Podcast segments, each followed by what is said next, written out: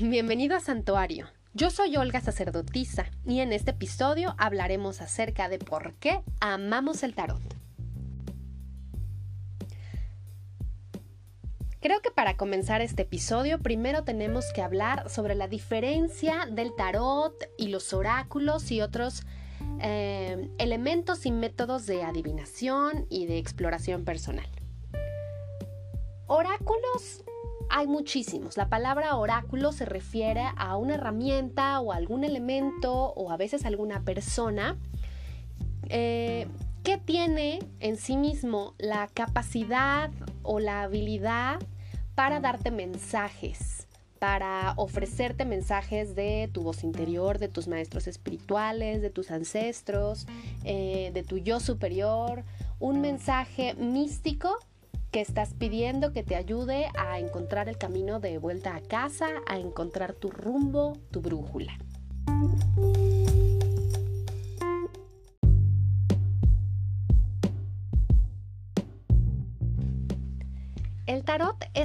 De esos oráculos. Es un oráculo antiguo, muy tradicional, muy utilizado y es muy utilizado porque es fácil de entender, es fácil de accesar y nos da una cantidad de mensajes muy útiles, muy profundos y muy vastos para que nosotros pues podamos conectar con nuestra propia voz interior.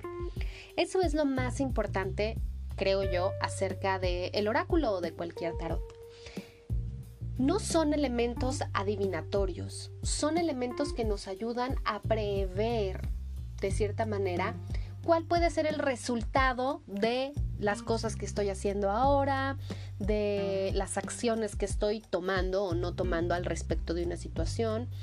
Y la intención es realmente ayudarnos a poner cartas sobre la mesa, a revisar qué es lo que está pasando dentro de mí y fuera de mí y cómo eso me está afectando y cómo puedo mejorarlo, cómo puedo llevar esta situación al lugar al que yo quiero. Y el tarot nos da mensajes, nos da información, pero definitivamente no es adivinatorio. Nadie puede adivinar el futuro porque perderíamos la capacidad innata, intrínseca del ser humano de tener libre albedrío. Tú siempre puedes elegir cambiar tu camino, cambiar tu historia.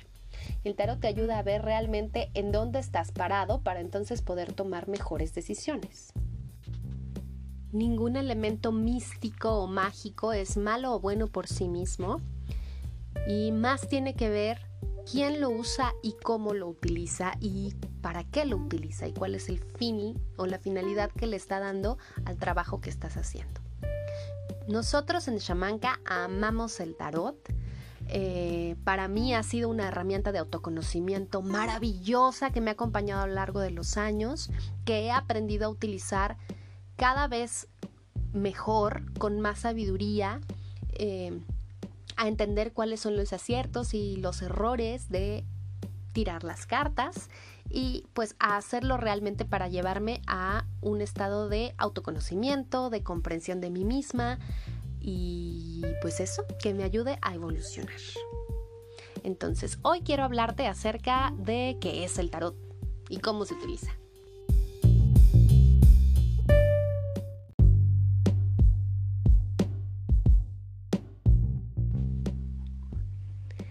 El tarot es un juego de 78 cartas llamadas arcanos. Los primeros registros de su existencia están alrededor del año 1400, pero sabemos que es mucho más antiguo que eso. Eh, comenzó su base, era un juego de naipes, de barajas con las que se jugaban cartas, eh, muy parecido a lo que conocemos ahora como la baraja española, y bueno, este juego de naipes contenía eh, cuatro palos, los bastos, las copas, las espadas y los oros. Y cada uno de esos cuatro palos contiene 14 cartas, del 1 al 10 y después cuatro cartas de la corte, es decir, un paje, un caballero, una reina y un rey. Con este juego de cartas pues se apostaba, se hacían jugadas normales de naipes Y después se agregaron a esas, a esas naipes originales los 22 arcanos mayores, que son pues el espíritu del tarot, los 22 arcanos mayores. Los arcanos mayores son representaciones de arquetipos universales comunes a todos. Em, en un taller que tomes conmigo hablaremos uno a uno de cada estos arquetipos, pero igual te recomiendo que empieces a conocerlos, a familiarizarte con ellos, busca algún libro de tarot, algunos videos y empieza a familiarizarte con este concepto de arcanos mayores. Antes se les conocía como triunfos y me parece un nombre espectacular. Em, como te decía, estos arcanos mayores representan los arquetipos universales que viven dentro de ti. Esos arquetipos que tú vas recorriendo a lo largo de tu vida experimentando cómo es la energía de una sacerdotisa, cómo es la energía del carro, cómo es la energía del ermitaño, cómo es la energía del ángel de la templanza. Son experiencias que tenemos todos, comunes a todos, y que nos suceden a lo largo de la vida y también como nuestra experiencia con el mundo. A veces nosotros no encarnamos todos esos arquetipos en el mismo momento, sin embargo sí podemos verlos y reconocer fácilmente cada uno de estos arquetipos en la vida cotidiana. ¿Y para qué nos sirve a nosotros aprender y conocer y, entender esos arquetipos? Pues nos sirve para entender el viaje del alma, el viaje que vinimos a hacer a esta realidad, a esta encarnación y entender el proceso natural de, de este viaje, eh, el proceso de evolución de cualquier experimento o periodo en tu vida, tiene un proceso de evolución similar. Em, que Joseph Campbell hablaba o, digamos que clasificó como el viaje del héroe. El viaje del héroe es como este, este cuento mítico en el cual hay un héroe que de pronto está en su zona de confort y de repente recibe una misión que decide aceptar y en el momento en el que acepta esa misión recorre un viaje en el cual va pasando por diferentes etapas, va puliendo su alma, su espíritu, aprendiendo lecciones y al final de ese viaje, pues después de pasar por un camino eh, con subidas y bajadas, que le enseñó mucho, que quizá le dolió, que también le trajo alegrías, pues llega a, digamos, un siguiente escalón de evolución. Eso es el viaje del héroe. En el tarot lo reconocemos como el viaje del loco. El loco es la primera carta del tarot y nos habla de este personaje que eres tú mismo eh, viajando por estos diferentes eh, por estas diferentes etapas de tu evolución personal. Y bueno, te cuento todo esto para que entiendas la profundidad de la sabiduría que encierra el tarot, que realmente es un es un libro infinito de conocimiento resumido en 78 cartas. Y se puede utilizar de muchas maneras diferentes. Se puede utilizar obviamente para hacer tiradas de tarot Em, hay muchas maneras distintas de hacerlo. Si eres principiante, yo te sugiero que elijas tiradas sencillas, posiciones claras y que no empieces a tirar cartas así como a ver qué veo para evitar confusiones. Una de las prácticas más sencillas y al mismo tiempo más poderosas es todos los días, al comenzar tu día, sacar una carta del mazo verla, hacer una visualización con, el arcano que haya salido, tratar de entender cuál es su simbolismo. Aquí es un gran momento para que tengas tu librito a un lado, tu manual, el libro del mazo, un libro de tarot, pero algún elemento en donde te puedas apoyar para leer el significado y que te permita eso abrir una puerta a toda la profundidad del tarot. No hay libro y no hay texto que cubra toda la riqueza de una carta. Lo que sí puede hacer es como indicarte en dónde está la riqueza de esa carta y tú con tu sensibilidad, con tu imaginación, con tu intuición, poder reconocer exactamente cuál es el mensaje para ti. Entonces tú sacas la carta en la mañana, vas y vives tu día de manera normal y en la noche vuelves a revisar esa carta. Eh, tratando de entender cuál es el mensaje que te quiso dar, em, qué es lo que tú experimentaste durante el día con, en relación a esa carta de tarot y pues de esa manera se va haciendo una relación como mucho más íntima con, las cartas y es un ritual súper poderoso que todas las personas que se quieran tomar en serio este tema de leer eh, tienen que empezar a practicar desde ya.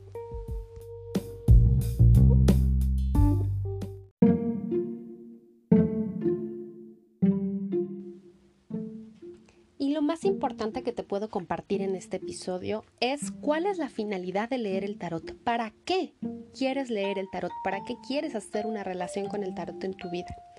Para encontrar tu templanza, para encontrar tu equilibrio. Nos sirve muchísimo la consulta con el oráculo cuando nos sentimos confundidos, cuando sentimos que no estamos en conexión con nuestra voz interior, es digamos que simplemente una herramienta que nos ayuda a abrir la puerta de nuestro espíritu, de nuestra sabiduría interna, nuestro tercer ojo.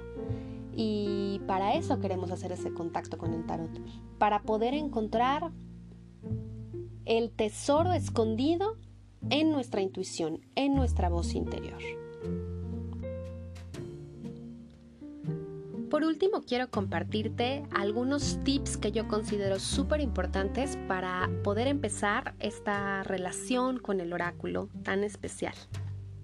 El primero sería, consigue un tarot.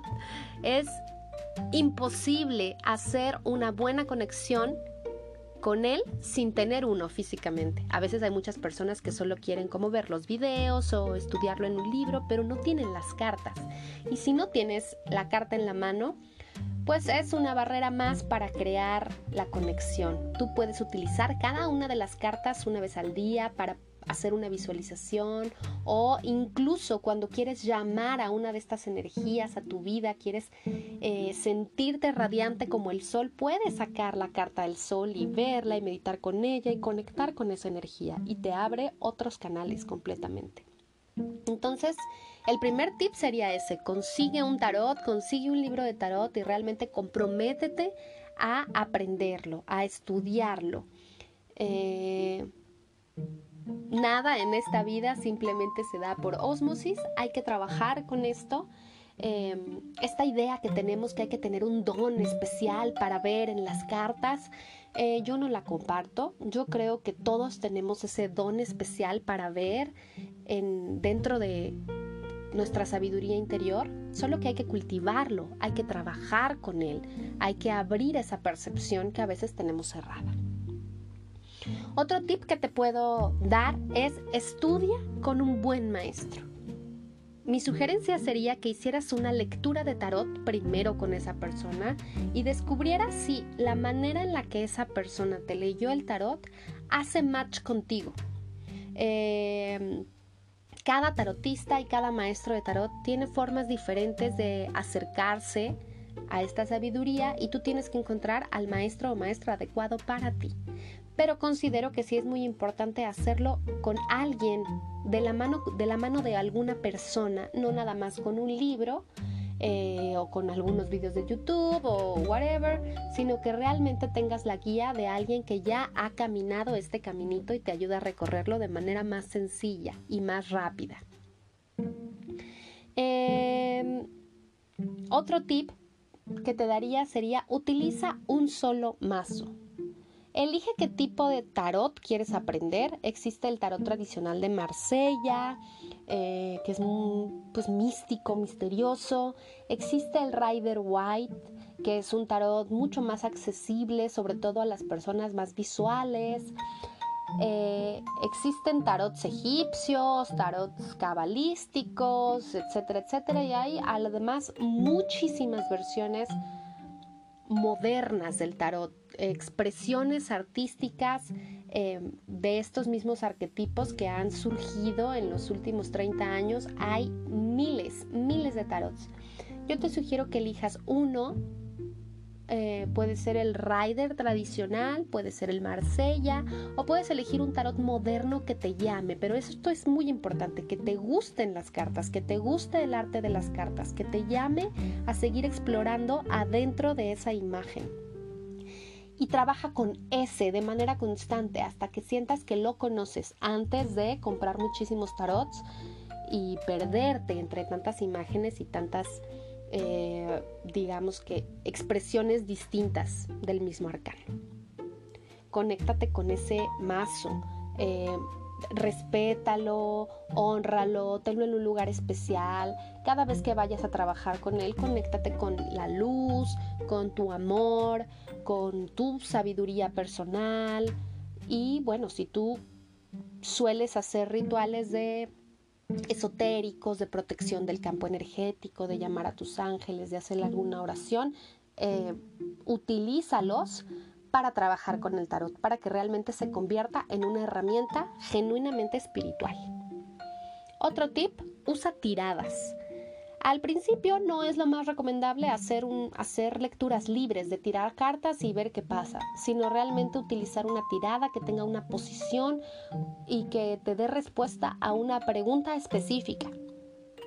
Créeme, de esa manera es mucho más fácil empezar a incursionar en el mundo del tarot sin sentirte abrumado o confundido.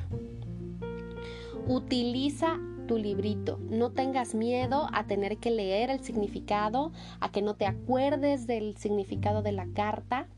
Todo es a base de estudio y perseverancia. Nadie espera que tú adivines de pronto el futuro de la persona que tienes enfrente o tu propio futuro si te estás leyendo a ti mismo eh, de la nada, ¿no? De manera mágica.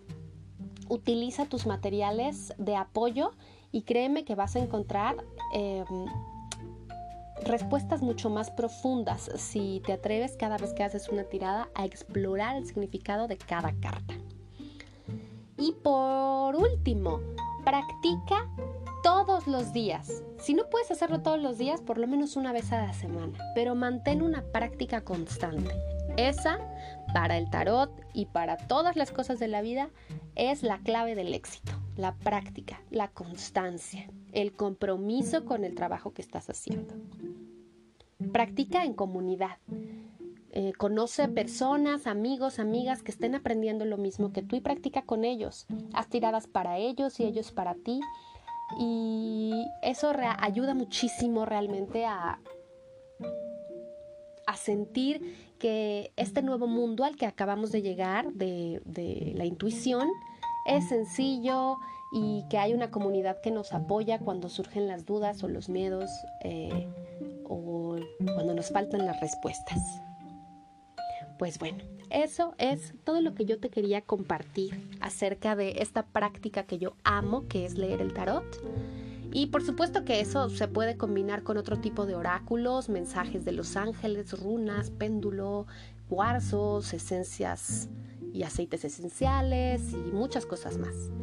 Pero yo considero que, aprender la base del tarot es súper útil y realmente le da profundidad y carnita a todas nuestras prácticas mágicas.